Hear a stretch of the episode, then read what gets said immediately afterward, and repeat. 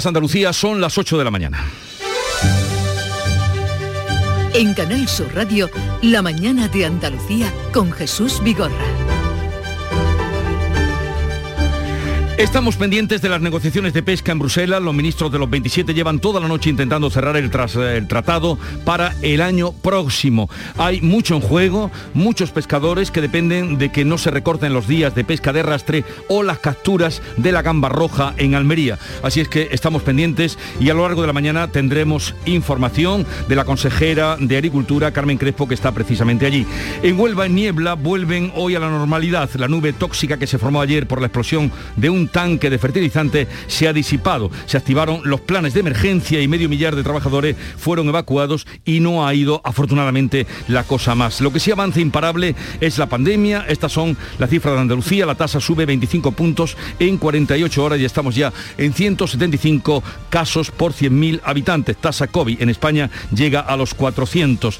Y también con la inesperada muerte de Verónica Forqué, actriz muy presente en cine, teatro y televisión en nuestro país, cuatro Goyas en su haber y muy popular, volvemos a preguntarnos qué hay detrás del éxito. En contra de otras desapariciones voluntarias, las evidencias han llevado a que desde un primer momento se hable de los problemas que había tenido eh, de depresión eh, Verónica Forqué. Justamente en una entrevista en Canal Sur Radio, que tuvo ocasión de hacerle ella, ya nos hablaba de su depresión. Tuve unos meses mm, tratando de salir adelante yo sola, pero no había manera.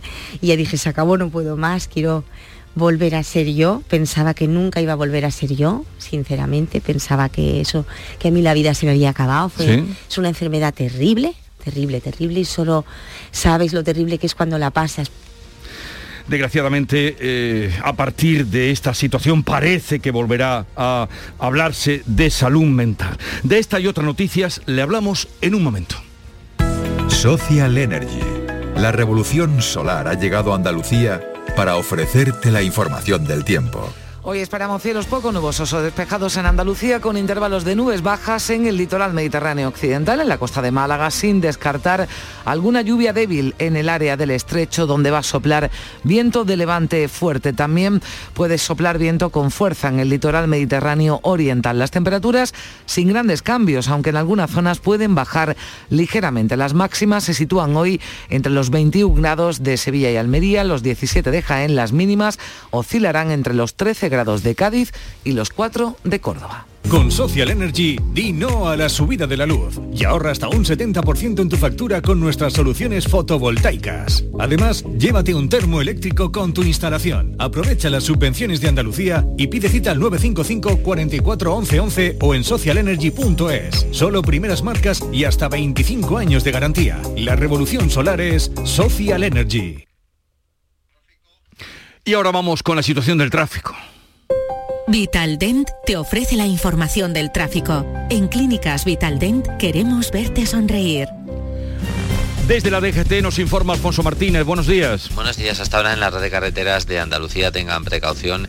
En Almería hay circulación lenta en la 7 en Viator dirección Barcelona. También en Cádiz de entrada por la CA33 en San Fernando y también en Córdoba. Hay dificultades en la A4 en, el entorno del Arcángel en dirección Madrid.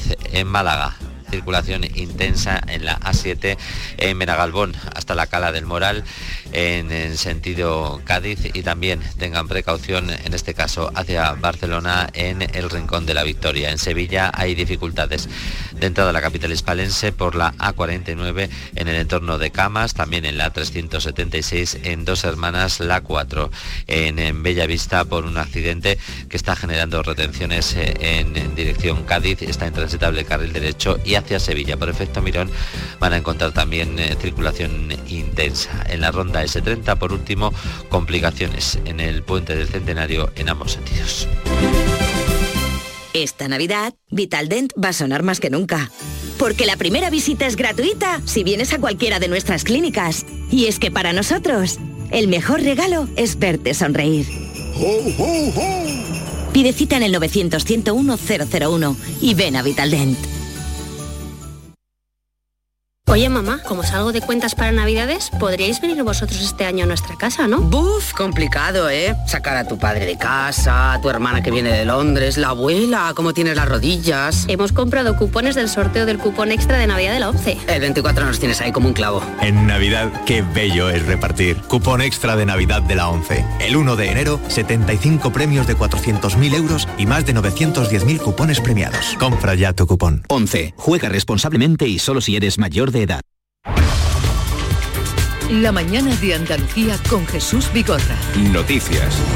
Vamos a contarles la actualidad de este día. Los mayores de 60 años pueden acudir ya sin cita a recibir la tercera dosis de vacuna contra el COVID en Andalucía. Y mañana será el turno para las vacunaciones de los niños. Carmen Rodríguez Garzón. Sí, de cara a la Navidad se quiere proteger a la población más vulnerable, a los mayores y por ello cualquier andaluz de más de 60 años, si aún no lo ha hecho, puede acudir sin cita previa a recibir la dosis de refuerzo. Esta semana además, los expertos de la ponencia de vacunas van a abordar la administración del tercer pinchazo a los mayores de 40 años. El consejero de Salud, Jesús Aguirre, ha explicado además que se quiere agilizar la vacunación y ampliar cuanto antes la tercera dosis aquí en Andalucía a la siguiente franja de 60 a 55 años los mayores de 60 años no tienen que pedir citas, sino sencillamente presentarse en, todas, en cada una de sus provincias en los puntos libres de vacunación y serán vacunados sin ningún problema. Ya están en Andalucía las más de 260.000 vacunas pediátricas de Pfizer que van a ser administradas a partir de mañana miércoles. En primer lugar, a los niños de entre 9 y 11 años. Desde este lunes ya se puede solicitar la cita. Han sido muchos los padres que lo han hecho, lo han intentado porque fue tan alta la demanda que se registraron problemas informáticos en Sevilla que ya han quedado solventados. Por ello piden paciencia desde la Administración, pero insisten en el llamamiento a vacunar a los menores porque es en esa franja donde se registra ahora la tasa de incidencia más alta. Es lo que también señala y subraya el presidente del Colegio de Médicos de Sevilla, Alfonso Carmona, que confía en que la vacunación alcance al 95% de los niños. Ha insistido en que vacunar es un ejercicio de responsabilidad con el propio niño, pero también con el resto de la sociedad, porque hay que cortar la cadena de contagios. Al vacunarse todo el mundo, pues cerramos un círculo y nos quedamos dentro del círculo y el bicho no puede entrar. Es se con ese grupo de vacunación importante. Tenemos una puerta de entrada que es muy importante, que son los niños, y algo que se está intentando, esa puerta de entrada cerrarla con esta vacunación masiva y que llegue a la mayoría de niños. Y el parte médico de hoy, en cuanto a la evolución de la pandemia, sigue subiendo la incidencia del COVID en Andalucía y en todo el país también. La tasa alcanza ya 175 casos por 100.000 habitantes en nuestra tierra y es de casi 400 en toda España. Sí, pero hay comunidades con los niveles completamente disparados, como Navarra o País Vasco, con 1.200 y 905 casos por 100.000 habitantes respectivamente. Baleares, además, ha dado un paso más también ante ese incremento de contagios y va a exigir a previo aval judicial los trabajadores sanitarios el certificado COVID de vacunación. Quienes no estén vacunados deberán hacerse tres pruebas diagnósticas de COVID cada semana, dos de las cuales deben ser de tipo PCR. Sobre la variante Omicron, en Andalucía se ha confirmado ya un cuarto caso, una joven procedente de Madrid que había acudido a Sevilla a pasar unos días, no ha precisado hospitalización, pero en Reino Unido, atención, el primer ministro Boris Johnson ya anunciaba el primer muerto, el primer fallecido por Omicron en este país. Y es que en Londres el 40% de los positivos ya son de esta variante que se propaga a un gran ritmo, como reconoce el primer ministro.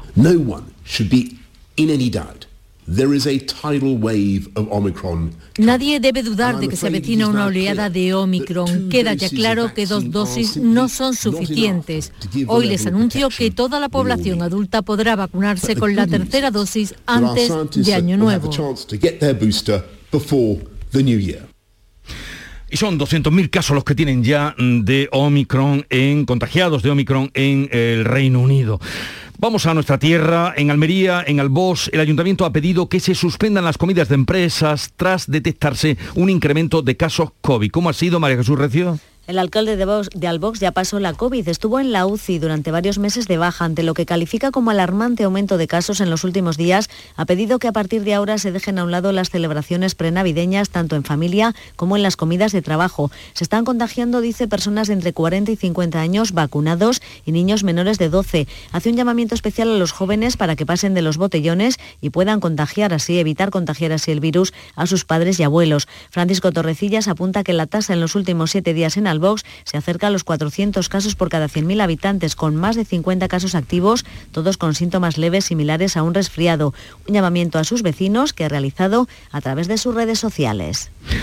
Vamos ahora hasta Córdoba. Se ha producido un incendio en un asentamiento chabolista de la capital que ha pasado, donde ha sido José Antonio Luque ni daños personales, pero los bomberos de Córdoba han tenido que apagar un incendio producido poco antes de las 4 de esta madrugada en un poblado chabolista del Cordel de Éfija, situado junto al Guadalquivir en el sector sur.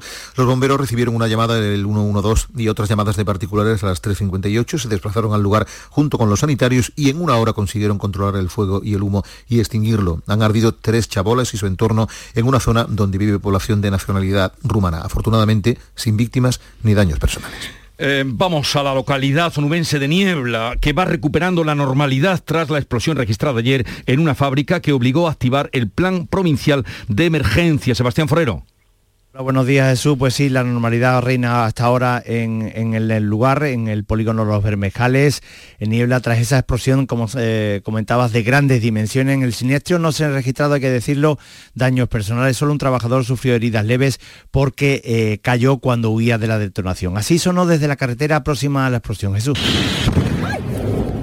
Madre mía, algo ha explotado. Ha explotado algo. El siniestro motivó la evacuación de alrededor de 550 trabajadores eh, de 19 empresas instaladas en la zona, medio centenar de trabajadores también de la empresa Cosmos, ubicada en otro núcleo industrial cercano, tuvieron que ser confinados. Eh, ya han oído ustedes la explosión, tal vez también hayan tenido ocasión de ver las imágenes que eran, eh, desde luego, pavorosas. Está con nosotros Bella Verano, que es la delegada de la Junta en Huelva. Delegada, buenos días. Hola, buenos días. Afortunadamente podemos estar hoy hablando de lo que ha ocurrido, pero eh, con la relajación después de ver las imágenes de lo que podría haber sido eso.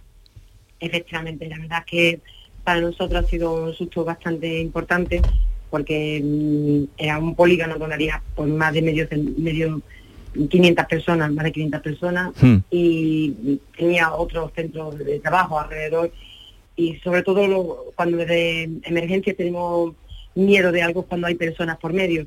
Y lo primero que, tenemos que hacer es desalojar. Eso fue el primer, el primer impulso que tuvimos en el 112 y, y la verdad es que después de todo el susto, de esas explosiones, de que también se fue un trabajador ante la explosión saliera corriendo, también tuviera eh, eh, fuera herido, herido levemente, mm, la verdad es que mm, se activó todo tan rápido, tan rápido que, que se pudo controlar bastante rápido. De inmediato, apenas que recibimos la primera llamada en el 112, en el centro coordinador, se activó el consorcio de provincia de bomberos, a la Guardia Civil, a la Policía Local, a los servicios sanitarios de la Junta de Andalucía y a la Policía Local, como no podía ser de otra forma.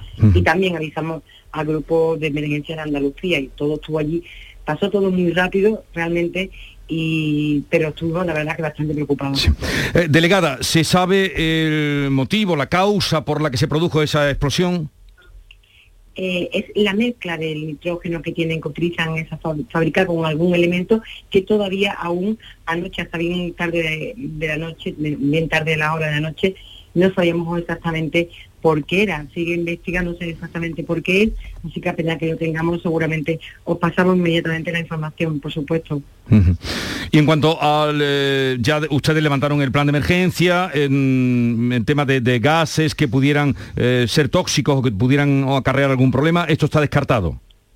Sí, sí, eso fue una de las primeras cosas que trabajamos la consejera de, Medio Ambiente, Carmen fue ayer, me llamó no sé cuántas veces, la mujer también preocupada, y desde el Centro de Información de, y Decisión Medioambiental que tenemos en la Junta de Andalucía nos han informado que la estación de Niebla no muestra valores significativos que tampoco, bueno, pueda dar valores anormales a la hora en la, que ocurrió el suceso, sobre las 4 de la tarde. Así que mm, por esa parte tranquilo, además la pequeña nube que había ahí, como no había viento, eh, pues no se iba, no iba hacia la población, por lo tanto se disipó fácilmente y bueno, pues tranquilo por esa parte también. Gracias por atendernos, Bella Verano. Eh, esta entrevista hubiera sido muy otra a tenor de las imágenes, lo que pudiera haber desencadenado. Pero afortunadamente, eh, ya han oído ustedes, eh, hay un trabajador herido, pero no es de gravedad y, y, la vida ha vuelto a la normalidad en Niebla. Un saludo, gracias, delegada, y que tenga un buen día. Igualmente, muchísimas gracias. Adiós. Son las 8, 14 minutos de la mañana. La mañana de Andalucía. La vida es como un libro y cada capítulo es una nueva oportunidad de empezar de cero y vivir algo que nunca hubieras imaginado. Sea cual sea tu próximo capítulo, lo importante es que lo hagas realidad. Porque dentro de una vida y muchas vidas, ahora en Cofidis te ofrecemos un nuevo préstamo personal de hasta 60.000 euros. Entra en cofidis.es y cuenta con nosotros. Hay un sentido con el que no nacemos. Vive en el alma de la gente. Tiene más fuerza que el mar, más que las corrientes. Sentir que puedes cuando otros dudan de que puedas. Dejar de oír las dudas que hay ahí fuera y así escuchar lo que susurra tu alma. Y en la oscuridad, ver solo luz. Ver solo calma. Es la actitud la que nos hace capaces. Grupo Social 11. Feliz Navidad. En cofidis.es puedes solicitar cómodamente hasta 60.000 euros, 100% online y sin cambiar de banco. Cofidis, cuenta con nosotros. Canal Sur Radio es la emisora que más crece en audiencia según el último estudio general de medios. Con un incremento del 25% en el último año, supera a todas las cadenas generalistas. Gracias por confiar en nosotros. Gracias por escucharnos. Canal Sur Radio es la radio de Andalucía. La mañana de Andalucía con Jesús Vigorra. Noticias. El Consejo de Gobierno de hoy, hoy toca, es martes, dará luz verde al decreto de simplificación que reducirá considerablemente los trámites administrativos. Sí, un decreto que ya sabemos que incluye 300 medidas que reformarán 80 normas para activar la economía y la inversión, de forma que Andalucía se va a convertir en la comunidad con menos burocracia, donde habrá menos trabas para, por ejemplo, crear una empresa. Así lo destacaba el presidente de la Junta, Juanma Moreno, que ofrecía este lunes los detalles de este decreto, defendiendo además que esto no va a significar menos seguridad jurídica. Es una norma que debe ser ratificada en el Parlamento andaluz, por lo que Moreno hacía este llamamiento a la oposición. Evidentemente, espero que ocurra sin mayores problemas, dada su importancia y dada su necesidad. Espero que el resto de grupos parlamentarios estén a la altura de las circunstancias. Entrarán en vigor una cascada de mejoras que tendrán un impacto positivo en todas y cada una de las áreas. El PSOE insiste que no tiene intención de bloquear la acción del Gobierno en el Parlamento. Isabel Ambrosio no aclara, no aclara sin embargo, si los socialistas van a dar su visto bueno a este decreto. Eh, se iniciará, como siempre, un espacio de debate, de diálogo y en el que el grupo parlamentario tomará sus decisiones y se posicionará. Desde Unidas Podemos critican el decreto, entienden que supone, decía Isabel Franco, una pérdida de garantías. Que conlleva una pérdida de garantías legales en los procedimientos administrativos que, como siempre, favorecen a los suyos y a, y a sus amiguetes. Si son favorables a este decreto, los empresarios consideran que la norma va a suponer un gran empuje a la inversión, también a la generación de empleo. Los sindicatos critican que no se les haya consultado y temen que suponga menos controles. Consejo de Gobierno en Andalucía y Consejo de Ministros en la Moncloa, en el que se aprobará la candidatura de Málaga para acoger la Exposición Internacional de 2027. También el Gobierno andaluz va a respaldar en su reunión de este martes de forma explícita esa candidatura malagueña. El consejero de la presidencia, Elías Bendodo, ha destacado la importancia de que todas las administraciones trabajen juntas para conseguir este objetivo. Yo creo que esto es una muy buena iniciativa, no solo para Málaga, sino para el conjunto de Andalucía y de toda España, que vayamos el gobierno local, el gobierno autonómico y el gobierno de España juntos de la mano para impulsar esta candidatura. Hay otras ciudades con las que hay que competir y por tanto si demostramos esa unidad y esa fuerza, todas las administraciones seguro que tendremos más fácil conseguir el objetivo.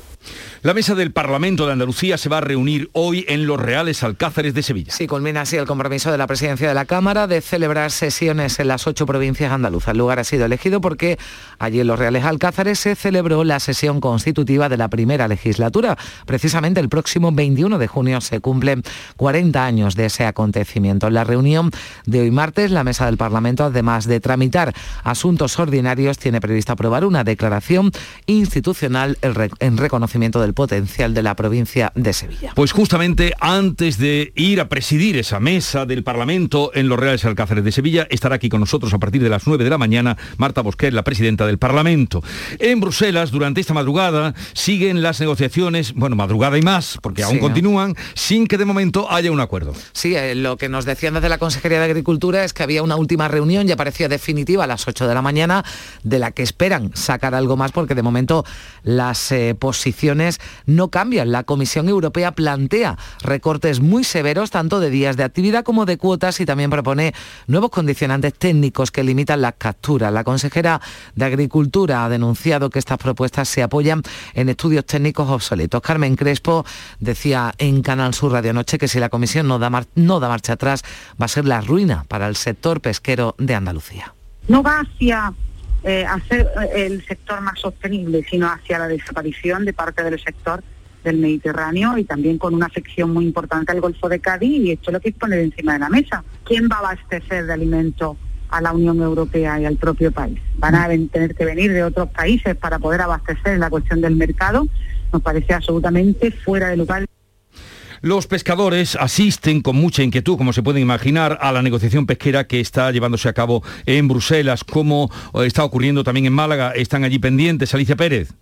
Pues sí, están pendientes. Eh, como podéis imaginaros, hay rechazo de todo el sector a esa propuesta de Bruselas. En concreto, solo en Málaga se calcula que serían más de 90 las embarcaciones afectadas. En su mayoría son sobre todo barcos de arrastre. Salmonete, la merluza, la gamba roja o el rape estarían afectados por esa decisión de Bruselas, que supondría una reducción del 7% de los días y del 18% de las capturas, en concreto de la merluza. Esta es la reacción de la patrona mayor de las cofradías de pescadores de Málaga, Mari Carmen Navas. Habría que hacer un recorte hasta del 50% en día y la flota no podría asumir esa capacidad de día porque ya con la reducción que traen desde Europa, que es una reducción del 7,5 a lo que teníamos el año pasado, Andalucía, al Mediterráneo andaluz ya le recortarían 1.500 días. Entonces 1.500 días entre 92 barcos que tenemos eh, son bastantes días que, perderían de trabajo cuando ya el año pasado y el otro se han perdido, ya llevamos una reducción del 17 y medio pues también hay polémica con un tipo de red, un tipo de malla que se quiere implantar.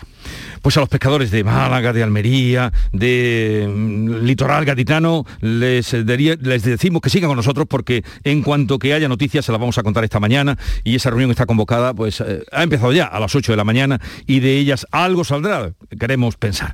Son las 8.22 minutos, seguimos. Buenos días. En el sorteo del cupón diario celebrado ayer, el número premiado ha sido 82.567 82567.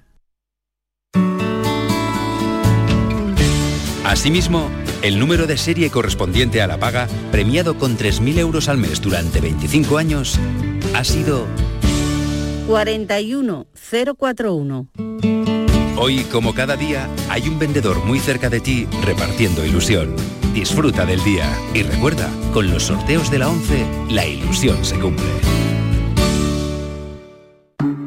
Asegurarte en Montepío es muy diferente a hacerlo en otras compañías. Es como formar parte de una gran familia que lleva cuidando de los suyos más de 100 años. Descubre nuestras soluciones en salud, decesos, jurídico, retirada de carnet y mucho más, siempre a los mejores precios. Visita montepíoconductores.com. Montepío lo tiene cubierto. La mañana de Andalucía con Jesús Bigorra. Noticias.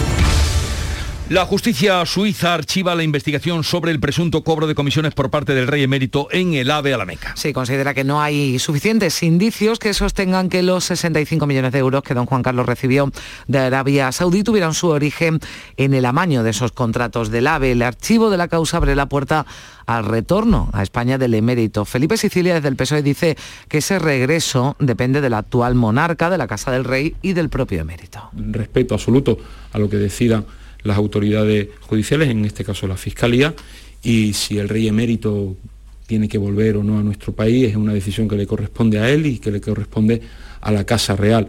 Lo que sí confiamos es que se esclarezca lo antes posible y que podamos conocer la verdad de lo que haya podido acontecer. Desde el Partido Popular dice que, dicen que ahora algunos deberían disculparse. Podemos recuerda que hay más causas abiertas. Desde Ciudadanos apuntan a que el emérito puede volver cuando quiera y desde Vox más, allá. Jorge Bouchadet dice que atacar a don Juan Carlos es hacerlo contra la unidad de España. La Constitución con claridad señala que la monarquía el rey es el símbolo de la unidad y permanencia de España. Y por tanto, los ataques a la monarquía en realidad son ataques a la Constitución y son ataques a la unidad nacional.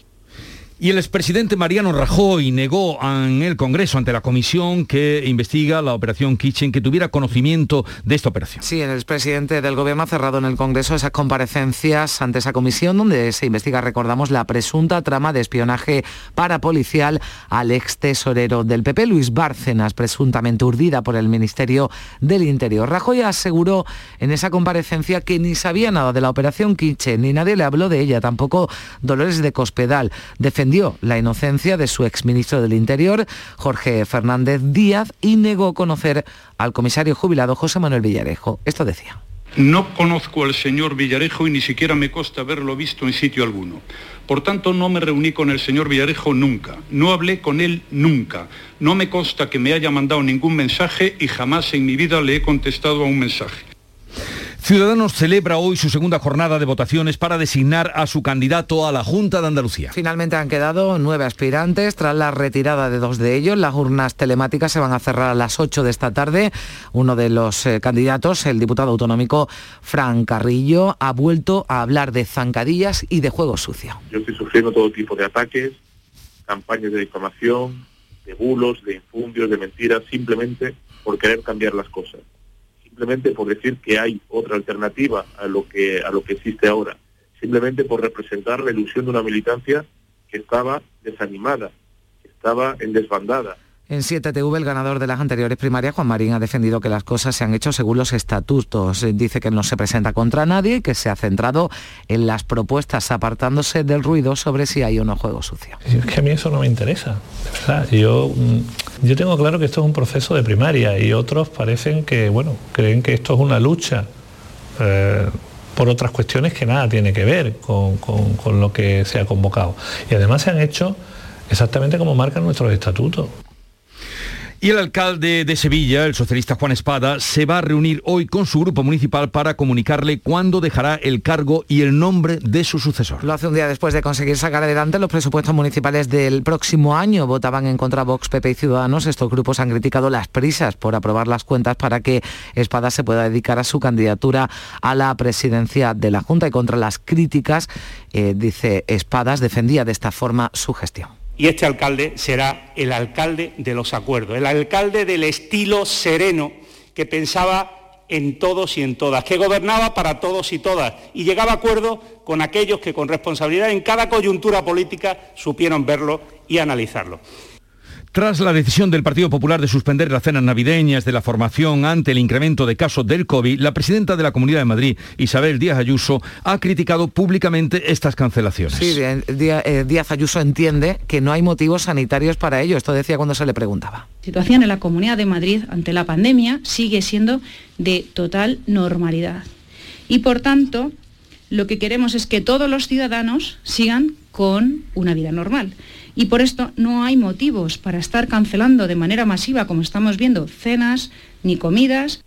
Dice Ayuso que después de estas cancelaciones cada vez tiene más claro que hace falta una nueva dirección del PP de Madrid para que vayan en el mismo sentido las políticas del gobierno de la comunidad y el partido. Pero también se le preguntaba al alcalde de Madrid, el portavoz nacional del PP por ello, y decía que Díaz Ayuso no necesita esas comidas de Navidad para recibir el cariño de los afiliados. La presidenta Díaz Ayuso, en mi opinión, no necesita las cenas de Navidad con todo el respeto para ella, no me, no me traten de meter una polémica, para recibir el cariño de los afiliados y de los simpatizantes del Partido Popular.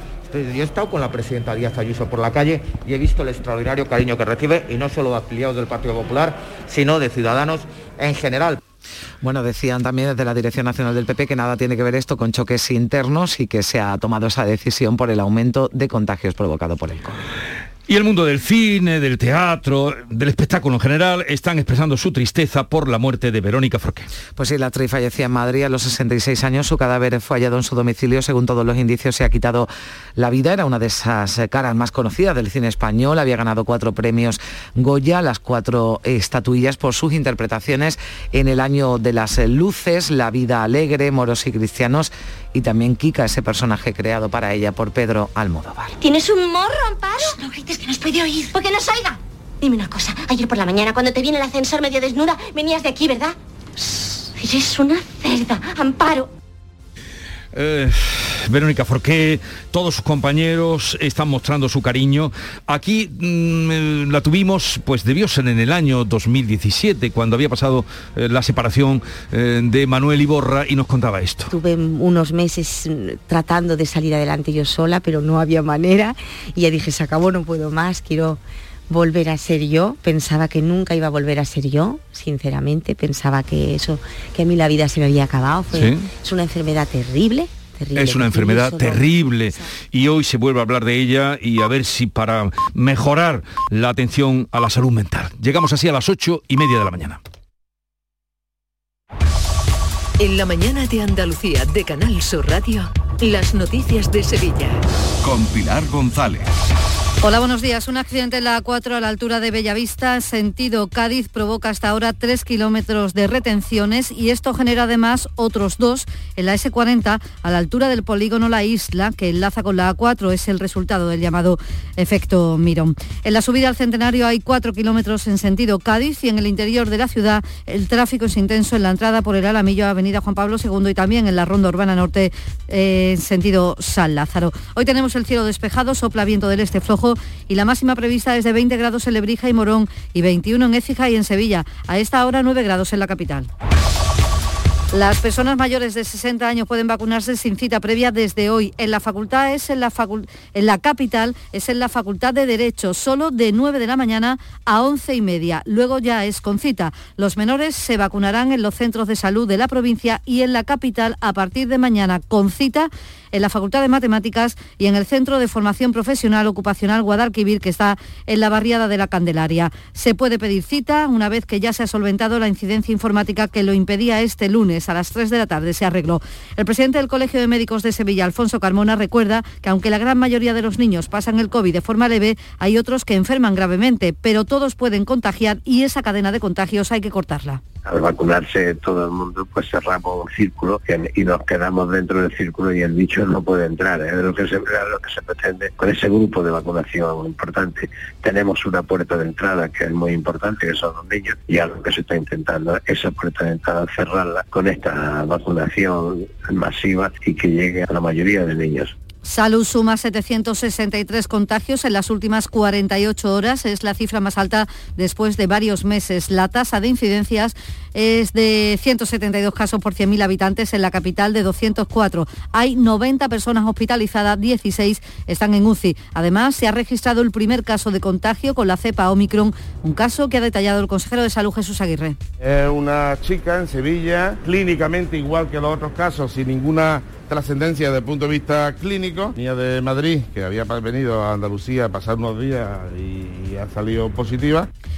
Eh, los sindicatos UGT, C6 y comisiones obreras se concentran hoy desde las 11 de la mañana hasta la 1 de la tarde en la Avenida de la Constitución frente al Servicio de Andaluz de Salud. Piden una mayor partida presupuestaria para la sanidad pública, para mejorar el servicio, sobre todo en la atención primaria. Desde comisiones, Juan José Limones anima la movilización. Retroceso en la calidad de la atención sanitaria que se viene a sumar a los días de espera para conseguir una cita en, lo- en nuestro centro de salud. Comisión Obrera llama la atención a la, la población de Sevilla para movilizarse en defensa de la atención pediátrica a los menores de 14 años. El alcalde de Sevilla, Juan Espadas, ha convocado esta mañana al Grupo Municipal Socialista para comunicar cuándo dejará el cargo y el nombre de su sucesor. Lo hace un día después de conseguir sacar adelante los presupuestos municipales del próximo año. En el debate plenario decía que le hubiera gustado acabar la legislatura y esto es lo único que se le puede reprochar. el alcalde de los acuerdos, el alcalde del estilo sereno que pensaba en todos y en todas, que gobernaba para todos y todas. Este es el presupuesto más alto que tiene el Ayuntamiento de Sevilla en su historia. La mesa del Parlamento andaluz se reúne hoy en el Alcázar, el lugar elegido porque allí se celebró la sesión constitutiva de la primera legislatura y a las 10 de la mañana toma posesión de su cargo el nuevo jefe superior de la Policía Nacional en Andalucía Occidental, Andrés Martín Garrido. Iberfurgo. El alquiler de furgonetas con una nueva y variada flota de vehículos industriales en Sevilla les ofrece la información deportiva. Nuria Gaciño, buenos días. Buenos días. Satisfacción moderada en el Betis y en el Sevilla por los rivales que han tocado en suerte los 16 avos de final de la Liga Europa. El Sevilla se las verá con el Dinamo de Zagreb. El partido de ida se jugará el 17 de febrero en el Sánchez Pijuán a las 9 y el de vuelta será el 24 en Croacia a las 7 menos cuarto. El rival del Betis será el Zenit. La ida el 17 de febrero a las 7 menos cuarto en San Petersburgo. La vuelta el 24 de febrero a las 9 de la noche en el Benito Villamarín. Pero antes, segunda ronda de la Copa, el Sevilla juega mañana ante el Andrax Balear y el Betis el jueves frente al Talavera. ¡Guau! ¡Vaya furgoneta! La he alquilado en Iberfurgo. Está súper nueva. No parece de alquiler. Ya, en Iberfurgo disponen de una flota en perfecto estado y te ofrecen presupuestos a medida. En Iberfurgo somos expertos en alquiler de furgonetas de carga, pasajeros y carrozados. Visítanos en iberfurgo.com o en Sevilla en el Polígono Industrial Parsi. A esta hora 9 grados en la Rinconada, también en el Viso del Alcort y en Sevilla.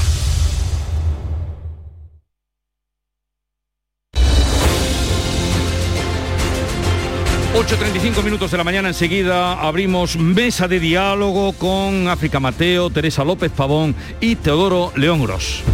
Hay un lugar mágico donde se juntan tradición, cultura y arte.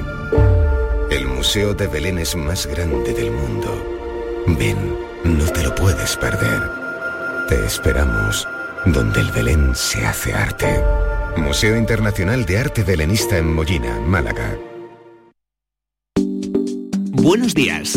En el sorteo de mi día de la 11 de ayer, la fecha ganadora ha sido 20 de septiembre de 2019. y el número de la suerte, el 2. Pide mi día a tu vendedor, también en puntos de venta autorizados o en juegos11.es. No olvides que comprando Lotería de la 11 colaboras con una gran labor social. En la 11 nos mueve tu ilusión. Que tengas un gran día. En la tarde de Canal Sur Radio con Mariló Maldonado tienes el repaso a la actualidad de la mañana con la sobremesa más divertida y picante, con historias y entrevistas que te interesan, una radio emocionante y cercana. La tarde de Canal Sur Radio con Mariló Maldonado. De lunes a viernes desde las 3 de la tarde.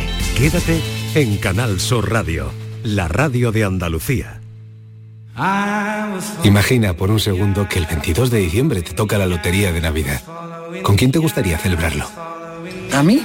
A mí con Angelines, que empezamos compartiendo pupitre en parvulitos y, y, y míranos, si acabamos de cumplir los 50. Si me toca, que me toque con ella. Compartimos la suerte, con quien compartimos la vida. 22 de diciembre, sorteo de Navidad. ¿Y a ti? ¿Con quién te gustaría celebrarlo? Loterías te recuerda que juegues con responsabilidad y solo si eres mayor de edad.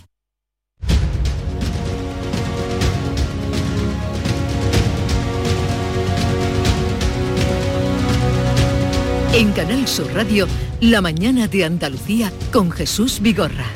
Y hoy con África Mateo, delegada de Ideal en el Ejido. Buenos días, África. Buenos días. ¿Qué tal? Pues muy bien, mejor que en brazos, como se suele decir. Mejor que en brazos. Eso debe ser ya el paraíso, ¿no? Mejor que en brazos. Eh, A mí me bienvenida. encanta esa expresión también, sí, sí. Pero yo no lo había oído. Sí, sí, sí, sí, yo Vale, sí vale, había oído. Eh, Teresa López Pavón, delegada del Mundo Andalucía, buenos días. Muy buenos días. Y Teodoro León Gros, o Teo, eh, director presentador de Mesa de Análisis, donde nos va dando cada sorpresa, cada semana va soltando ahí eh, una bombita eh, en las entrevistas que hace ayer con Manuel Gavira, portavoz de Vox, eh, que dijo muchas cosas. Eh, buenos días. Buenos días, Jesús. ¿Qué Por ejemplo, Bueno, Jesús, que se había sí. vacunado para proteger a sus hijos. Sí, eso fue. Yo le pregunté por la vacunación, si recomendaría la vacunación a los niños ahora que llegaban los viales. Habían llegado ayer por la mañana y, y, mm, entonces eh, él me, me dijo que, mm, que los padres decidieran. Eh, que era una cuestión en definitiva que cada padre decidiera con libertad, pero la respuesta interesante vino después, efectivamente, te veo que, que seguiste en la entrevista, cuando yo le pregunté si él se había vacunado. Entonces me dijo que sí, que había perdido a su padre pronto y a su madre también, y que entonces, como tiene tres hijos, si no recuerdo mal, pues que quería protegerlos y por eso se había vacunado. Bueno, pues evidentemente no hay más preguntas. Pero ahí sí que dio una declaración de amor, ya está todo dicho. De amor a sus hijos y, y a la vacuna. Y muy, muy en sintonía con la campaña de la Junta de Andalucía de vacunate por amor, o sea que están ahí muy, con- muy conectados todos. Bueno, hay aquí una lista de temas a los que no nos va a dar tiempo, ya os advierto, porque hoy tengo cita con Marta Bosqués, paisana de África, y no va a dar tiempo, bueno, pues, pues, todos los que ya sabéis de memoria, como buenos periodistas, que son muchos, pero me gustaría indudablemente eh, ir a, a esa inesperada muerte de Verónica Forqué, actriz, la hemos visto todos, nos hemos reído con ella, volvemos a preguntarnos qué hay detrás del éxito, y desde primera hora que se conoció la noticia, desde primera hora se habló de suicidio. Esto es muy poco habitual, por no decir mm, nunca. Todo- no se Sí, suele ha hablar. formado parte de un tabú, eh, bueno, siempre en, el- en los medios de comunicación, eso es así, y además un tabú eh, que venía supuestamente, yo no sé si, la verdad es que yo cuando empecé en esta profesión, eh, eh, es- o sea, ese tabú se practicaba. y yo no sé, y, supuestamente venía eh, de parte de la sociedad de- científica y, y- y médica, ¿no? Que relacionaban mm, el hablar abiertamente del suicidio con una suerte de, de efecto llamada, ¿no? O sea, que un, un efecto imitación que podía Mm. producirse en, en personas que pasaran por un bache emocional, por una depresión, por una enfermedad eh, mental, ¿no? Entonces, eh, eh, invocan- invocando ese supuesto efecto contagio, eh, se nos invitaba a los periodistas, bueno, yo lo, lo aprendí de mis mayores, Sí. de mis profesores, ¿no? En, en los medios en los que yo empezaba, a, a no hacer eh, eh, declaraciones expresas de las causas de la muerte cuando tenían que ver con un suicidio, ¿no? Incluso a no dar detalles de cómo se había producido el suicidio, porque se, de alguna manera se estaba dando pistas a quien tuviera la tentación de tal. Entonces yo creo que de eso se ha pasado a una especie de tabú que es muy doloroso en las familias porque cualquier muerte, cualquier pérdida temprana, pues es, dolorosa, pero cuando se produce además una especie de halo de culpabilidad de todo, todo el entorno cercano, y lo estamos viendo incluso en el caso de Verónica Forqué, ¿no? porque la sensación es de que no hemos hecho para ayudarla, ¿no? Eh, a nivel social y a nivel, por supuesto, familiar y de su entorno, ¿no? Entonces, ojo con eso también, ¿no? Porque se crean una, eh, unas responsabilidades en el entorno, oye, que el, cualquiera que haya tenido cerca un- eh, una persona que padezca depresión, pues sabe que, que muchas veces es una enfermedad muy difícil de tratar y también muy difícil de llevar ¿no? para, para los familiares, con lo cual, oye, a veces, a veces hay enfermedades que, que no se curan. Sí, Y pero- la depresión es una de ellas. Pero quizá, perdona África, este último mutis de, de Verónica Forqué quizá haya levantado el telón para hablar, porque claro, han salido datos que estaban ahí, tú lo has explicado muy bien y todos hemos sentido eso, un pacto no escrito, de esto no se toca, esto no se habla, de esto no se dice nada, pero en el año 2020 eh, se llegó a 3.941 suicidios, casi 4.000. Eso dividido sale a 11 personas al día que se suicidan en nuestro país. De la hay por un- una persona que, que- que logra quitarse de en medio, son 20 intentonas. Eh, O sea que los datos ya no se pueden tapar. disparate. En el año 2020, un año especialmente eh, delicado precisamente por todo lo que tiene Sí. que ver con la, pandemia, que ya nos vienen advirtiendo eh, que, la- que la- todos los efectos sobre la salud física que ha traído la pandemia, ojo, que no descuidemos también sobre la salud mental, ¿no? Eh, de todas esas personas que han perdido eh, eh, familiares, que no han podido despedirse de ellos, que han vivido eh, el confinamiento con un especial dramatismo, en fin, eh, ojo con- Mm. África, ¿cómo con lo ves tú? ¿Es el momento de plantear este tema o...? Efectivamente, Teresa lo ha contado muy bien. Me acuerdo de, los, mis primeros días en Ideal, que es donde en mi casa, donde empecé, eh, había un suceso extraño y al final resultó un suicidio. Y cuando llegué al periódico, pues claro, tan, tan principiante y con tanta información y me había tirado allí tantas horas y me dijo mi director, no, siéntate que te voy a explicar cómo va esto, que, que de esto no sale nada. Y bueno, eh, yo creo que, que si pensamos que, al- que alguna información va a animar a hacer algo malo, pues entonces estamos muy equivocados muchas cosas que salen todos los días. Creo que este tema habría que abordarlo de otra manera y a lo mejor es al contrario y serviría saber lo que pasa en algunas personas y por la mente de algunas personas y saber los datos que hay para que la sociedad reaccionase de otra manera. Y al hilo, que era lo que quería decir antes, de lo que decíais de la culpabilidad del entorno y tal, recomiendo mucho un artículo que hay de Joaquín Oristel en El País de ayer, que, que, es una maravilla, donde también él muestra esa culpabilidad de no haber podido estar cerca cuando debía estar de ella, de Verónica. Eh, bueno, yo creo, está, estoy de acuerdo, ¿no? Eh, históricamente la deontología periodística efectivamente eh, descartaba informar sobre suicidios, eh, como decía Teresa, eh, sobre suicidios y sobre pirómanos porque se consideraba que ambos producían un efecto mimético, es decir, que, el suicidio podía, podía provocar eh, un efecto de reacción de otros suicidas o de otros pirómanos en el caso de, estos. Eh, y, y, se, bueno, pues una de esas normas tácitas que de repente se van asumiendo y, y, llegan a consolidarse como un mandamiento. Es decir, los periodistas tenemos asimilados que no hablábamos de suicidios y que no hablábamos de ciertos pirómanos.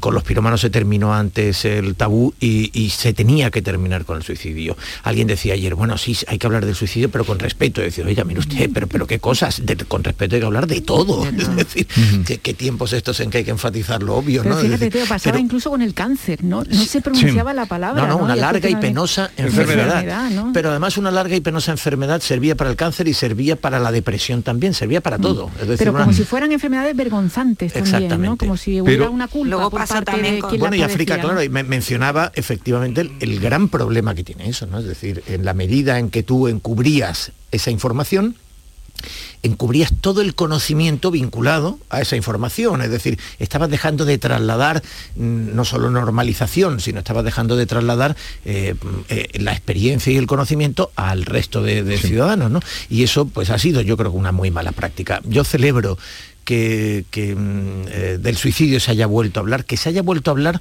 a partir de algunos casos de sí, personas famosas. Pero muy reciente. Porque, ¿eh? Sí, muy reciente. Mm. Pero el hecho de que sea sobre personas tan queridas como Verónica Forqué hace que se haga con una delicadeza exquisita. Y hacerlo con esa delicadeza exquisita seguramente contribuye me mm. parece, acabar ya con ese con esa barrera mental con, o, o, esa especie de, de, de, frontera de cristal que nos habíamos puesto que nos impedía abordar una parte de la realidad que como tú muy bien has dicho es que cuando mueren 4.000 personas al Casi año 4.000 algo que son decir, 11 cada día. más que en la carretera de lo que estamos informando a todas horas. todas las semanas. Hoy esta mañana Save the Children presenta el informe anual o un informe extraordinario perdón eh, sobre el suicidio infantil y adolescente. Mm. Es un asunto al que se le está empezando uh, a, a, levantar el velo y que después de la pandemia ha tenido un repunte que inquieta mucho a los especialistas. Veremos a ver qué dicen esta mañana sí. en ese informe. Pero, pero ojo, ¿eh? En España esos datos que os daba antes, que tendréis vosotros, Fundación Española para la Prevención del Suicidio, que registra datos desde 1906, o sea que hay un rigor ahí, habla de 300 muertes eh, por esta causa entre jóvenes de 15 a 29 años en el año 2020. O sea que es hora de empezar a plantearse esto seriamente, sobre todo para prevenir, ¿no? O cuando mm, os advertía ya de que estábamos muy pendientes de las negociaciones de pesca en Bruselas, eh, larga noche. Ayer hablábamos con la consejera, ¿ya la tenemos? Bueno, pues me avisáis cuando esté. Eh, me decían nuestros compañeros que ya parece que nos pueden dar algún eh, dato de lo que está pasando en Bruselas o de lo que ha pasado en esa larga negociación. Consejera de Agricultura, Carmen Crespo, buenos días. Muy buenos días, ¿qué tal? Cuéntenos, bueno, en primer lugar, eh, está todavía el Consejo de Ministros reunido. Ha sido una noche larguísima de negociaciones. Hemos estado aquí toda la noche, por tanto ha sido una noche muy larga. Siguen en el Consejo y por tanto ahora mismo ya sabemos el documento que se ha entregado. En primer lugar, en el Golfo de Cádiz, en la, reducción de la cigala que se establecía en un 16 se queda en un 5. También en la merluza de un 12 se queda en un 8 y por tanto eh, es una cuestión eh, que en estos momentos no es muy halagüeña, pero es aceptable. O sea, que ahí se han salvado los muebles, podemos decir, de forma coloquial. Sí. Pero luego tenemos un problema con el Mediterráneo, que es el problema real que hoy, que esta noche se ha producido, en el sentido que eh, para el Mediterráneo se establece un 6% de reducción sí. y luego las medidas técnicas adicionales en un 2% de bajada de ese 6% de reducción siempre que, bueno, pues ponga unas medidas voluntarias de unas mallas determinadas y una fórmula de capturas con unos topos para la merluza inclusive, ¿no? Entonces, por tanto, no es una propuesta aceptable, es una propuesta que además hace mucho daño al Mediterráneo, como decíamos desde el principio. La sostenibilidad mm, eh, ha primado la sostenibilidad medioambiental, pero no la social y la laboral, y además el esfuerzo que han hecho los pescadores durante mucho tiempo para recuperar esos caladeros, y estamos muy decepcionados porque la comisión, en este caso, el planteamiento es un planteamiento muy radical para el Mediterráneo, que esperábamos conseguir algo más adicional para este caladero tan importante para Andalucía. En este caso España ha votado en contra y por tanto, bueno, a pesar de eso, pues ha salido adelante y, esa es la, noticia más negativa que hoy eh, podemos decir. Se lo ha notado desde que ha dicho usted buenos días, consejera. Cuando ha dicho buenos días, le digo, no ha ido bien la cosa. Eh, se lo ha notado. Eh, dicen que la cara es el espejo del alma y la voz eh, mucho más. O sea, que entonces, la reducción en el Mediterráneo, dice usted que es de un 6% sobre lo que hay ahora. Efectivamente, un 6% y se establecen medidas técnicas, es decir, que si se ponen unas mallas determinadas y una fórmula de captura y unos topes de captura de merluza en juveniles, pues podrían bajarle ese 6% de reducción con un 2% menos. Por tanto, le dan ahí una opción o le dan ahí una posibilidad. Pero sigue siendo inaceptable, porque en estos momentos es muy difícil esa reducción y por tanto no se ha podido admitir. Y luego en el Golfo de Cádiz eh, la merluza está en un 8%, ya ha habido reducciones en otros años, por tanto ese 8 también es eh, gravoso, pero no tanto, y por tanto pues podemos por lo menos respirar que no es el 12, ¿no? O la cigala en un 5% que se ha quedado en más. Sí. Y entonces a, los pescadores de Almería, de Málaga, del litoral gaditano, ¿qué les dice usted? Que están pendientes, pues esta mañana yo le digo, mm, nos van a dar noticias en cuanto que se produzcan. ¿Qué les dice usted a esta hora de la mañana, 9 menos 10? Vamos a, primero lo vamos a leer la letra pequeña de todo este documento, vamos a ver eh, qué, qué, qué pasa con esa reducción y desde luego vamos a buscar pues soluciones dentro de las posibilidades que nosotros tengamos, pero que no estamos contentos, no es una buena eh, solución, desde luego lo que establece la comisión es muy parecido lo que se establecía al principio de lo que es resultado y por supuesto hay pues la negativa en este momento, pero buscaremos siempre pues posibilidades adicionales desde las comunidades autónomas, desde pues de todas las instituciones para, para ayudarles, pero la propuesta, no le puedo engañar, no es una propuesta positiva. Bueno, yo le agradezco su claridad. Consejera de Agricultura y Pesca, gracias por estar con nosotros. Carmen Crespo, un saludo y buenos días. Un saludo y buenos días a todos. Bueno, tenemos aquí de Málaga a Teo, de Almería, está ahí África, eh, no es de ningún litoral, pero sí informada de todo Teresa y vamos a resumir, eh, pues dice que la reducción en el Mediterráneo sería de un 6%, que podría llegar hasta un 2%, pero con, mm, hemos entendido, drásticos cambios en redes, en el sistema y tal. La cigala supongo que no es de lo que más se pesca, porque no es lo que más se consume. Eh, la reducción sería de, de, un 5%, que ahí se ganaría de un 12 a un 5%, y en la merluza también de un 12 a un 8%. Mm, en fin, ¿qué os parece con esto? Ya el tono de la consejera daba cuenta de que esto ni, es, ni están contentos ni es una buena solución. Bueno, pero Carmen es una persona muy concienzuda, evidentemente tiene el margen que tiene porque eh, está negociando a un nivel muy alto y con muchos intereses por muchas partes, pero seguramente que se, que se buscarán, lo que ella decía, medidas que palíen un poco lo que, lo que los pescadores no es nuevo de este año, o sea, el, sector pesquero de Andalucía viene viene mermándose desde, desde hace muchísimos años y, bueno, y tienen que ir adaptándose y, al final también hay una cosa que nadie pone nunca sobre la mesa y es que igual que no, que no, que en el resto de alimentos se buscan otras formas de producir y otras formas de generar, en el mar no podemos vivir solo de lo que capturamos y comer solo ese pescado, tendremos que potenciar más otras cosas que, no sean tan naturales o que no nos gusten tanto. Evidentemente una, una lubina de piscifactoría nos gusta mucho menos que una salvaje, pero, pero bueno, es que los límites están donde están. Bueno, eh, sí, es normal que la consejera, si no puede trasladar grandes noticias a, a un sector que por otra parte está muy tocado, eh, por cierto, como todos los sectores. ¿eh? Ayer eh, tuvimos nosotros, por ejemplo, ocasión de hablar con el lácteo. están desesperados absolutamente porque el incremento de las materias primas, el de la electricidad que la, que necesitan en las explotaciones ganaderas o el del combustible, en fin, todo eso está haciendo que a ellos se les incrementen eh, los costes eh, casi al 30% y sin embargo, pues en los lineales la venta de la leche no cambia de precio. Y bueno, yo, entiendo que en el sector pesquero que, andaban muy, muy al límite, eh, por cierto, un sector pesquero reducidísimo ya en Andalucía, hay que ver lo que era el sector pesquero en los años 80 y, lo que es en este momento. En fin, yo creo que, lo que ha ocurrido, sobre todo, por ejemplo, en el levante almeriense, eh, que, le afecta mucho a los productos eh, con los que tienen más éxito, pues, eh, pues evidentemente mm, hace que la consejera no, pueda estar contenta, ¿no? Es decir, es verdad que son mejores datos, que en la parte atlántica mm, pueden ser suficientes, pero desde luego en la flota mediterránea, que ya digo es una flota muy reducida, que ha perdido mucha, mucho músculo, me parece que no, que no son buenas noticias. Sí, yo he echado en falta quizá la valoración de la consejera en relación a, un dato que ellos siempre han puesto sobre la mesa, ¿no? Es la competencia con, Marruecos ¿no? y con otros eh, países que tienen también eh, derechos sobre la, pesca en el Mediterráneo y que, y que no se ven afectados por los límites que marca eh, la Unión Europea. ¿no? Entonces, mm, a ver, a mí me cuesta valorar los datos porque no conozco bien ahora mismo la realidad del sector, pero sí que es verdad que me preocupa que se impongan eh, unos límites muy, bueno, que entiendo que,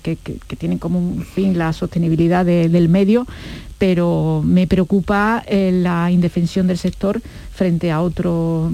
sí, sí, que, lo que aquí se recorta eh, se permita en los caladeros marroquíes. No tienen esa, esa limitación, ¿no? y por tanto se produzca ahí una competencia no siempre en igualdad de condiciones. Ella ha dicho que se prima la sostenibilidad por encima, eh, la sostenibilidad ecológica por encima o por encima de la sostenibilidad social y económica. Que, por, que, por, cierto, bien, o sea, no, no ningún problema que se cuide la sostenibilidad, pero claro, efectivamente, la sostenibilidad tiene que ser social también, no, no, no solo ambiental. Claro, eh, eh, hay que intentar conciliar, es decir, yo creo que la sostenibilidad ambiental eh, es un concepto que, que, hay que defender y que no hay que denigrar o sobre el que no hay que, en fin, que caer en sarcasmos fáciles pero eh, es que la sostenibilidad ambiental sin sostenibilidad social y económica, bueno, ¿en, qué entorno sostenible esperamos, que, esperamos vivir? Eh, hombre, yo creo que hay que adaptar las actividades económicas a, eh, a que también sea, digamos, sea conciliable con la sostenibilidad ambiental, la, sostenibilidad social. Pero ojo, es que a veces se hacen discursos integristas en los cuales el, el, marco mental, el modelo que tiene un señor de la campiña sueca o, de los parajes en alpinos eh, se le quieren aplicar a lugares donde hay conurbaciones eh, como en el litoral mediterráneo eh, importantes y donde hay unos puertos, en fin, que, yo creo que, que, requieren una, digamos que esa, esos baremos bruselenses eh, de ideales y esos paradigmas más o menos teóricos, pero se adapten un poco mejor efectivamente a la realidad socioeconómica. A ver, eh, cambiamos de asunto. Mm, si es que hay alguna noticia, si tenéis, porque hasta las 8 de la noche, bueno, un poco después, no sabremos eh, de qué Bastante después metemos, bastante después metemos. Las primarias de los 11 candidatos, un equipo de fútbol. Sí, equipo de fútbol, las primarias de Ciudadanos. Creo que ayer se produjo, que se dieron de baja dos candidatos, o sea, ya son solo nueve. Pero información de cómo están votando, ¿tenéis algún soplo? ¿Tenéis algo? Mm, África, ¿tienes algún...? Son poquitos, son unos 2.000... No, pero digo, si están acudiendo... Bueno, no sabemos si acuden, porque esto es, telemático. todo. claro, y, bueno, vamos a ver, si no querían facilitar la información de cuántos votaban, van a querer facilitar la información de cómo están votando. Sencillamente yo creo que hay que esperar al final a ver, la lógica dice, y tal vez mañana puedas utilizar este corte para sacarme los colores, pero la lógica dice que debería de ganar Juan Marín, porque no tiene mucho sentido que Ciudadanos en, un momento de debilidad, eh, teniendo un vicepresidente que además se parece muy encajado en el gobierno y, tener unas relaciones privilegiadas con, el Partido Popular, en un momento en que Ciudadanos como partido no las tiene con el Partido Popular como partido, al margen, digo, de la posibilidad de ir juntos, etcétera, donde ha habido algún derrape. Bueno, pues hombre, eso nos dice la lógica y por tanto, pues uno dice, pues seguramente se estará votando. No, no, se vota por lógica y mucho menos dentro de los partidos. Ya sabemos que muchas veces se vota contra la dirigencia, eh, que, las frustraciones, y en Ciudadanos hay muchos motivos para frustraciones, eh, a veces lleva a hacer votos eh, con los higadillos o con las tripas y no con, con la cabeza. Así que, hombre, yo creo que no se pueden descartar sorpresas, pero la lógica dice lo que dice, claro. África. A mí lo que me llega es que hay mucho nerviosismo, que de hecho al interventor de Carrillo y de algún candidato más no le han dejado eh, entrar en, la sede donde se está coordinando todo para ver cómo se están sucediendo los acontecimientos. Eh, hay mucho ruido también en las redes con que el censo se ha podido inflar y que por eso no lo daban desde un principio, que son demasiados militantes para el momento por el que atraviesa ahora mismo el partido en, en Andalucía y en España. Y, bueno, y los críticos creen todavía en el milagro, en que puedan disputarle a, a Marín eh, el liderazgo. Sobre todo lo que sí que me apuntan, que es curioso y, me encaja, porque ya pasó en las anteriores, es que Elena Vago eh, va a dar un poco de sorpresa. Dentro de esos nueve candidatos y dentro de la pugna entre Marín y Carrillo, parece que va a tener su cuota y que, que va a estar ahí mm. posicionada con un porcentaje alto. Eh, a, ver. un minutito para las nueve. Dime, Teresa. No, no, que a priori me parece suicida que se organicen unas primarias contra un vicepresidente de la Junta. Es decir, mm. hay otros partidos, como el Partido Socialista, que tiene instituido que allí donde se gobierna no hay primarias, porque no se cuestiona a quien eh, eh, ejerce un poder institucional. ¿no? ¿Sabéis si eh, el PP Andalucía va a celebrar alguna cena de Navidad? O comida, o almuerzo. Pues tiene... O desayuno, vosotros que estáis Igual informados. invitan a Ayuso. A ver, a ver, desde luego pueden hacerlo, pero creo que están recomendando que no se hagan comidas o cenas de Navidad masivas, así que... Por lo menos no nos enteraremos, creo yo. No, pero a nivel provincial o... No, yo creo que si se hacen, desde luego no serán un Boris Johnson, pero no hay ninguna recomendación, me parece, de Génova para que no las hagan. Eh, llegamos a las 9 de la mañana, seguimos con Teresa López Pavón, Teo León Gross y África Mateo.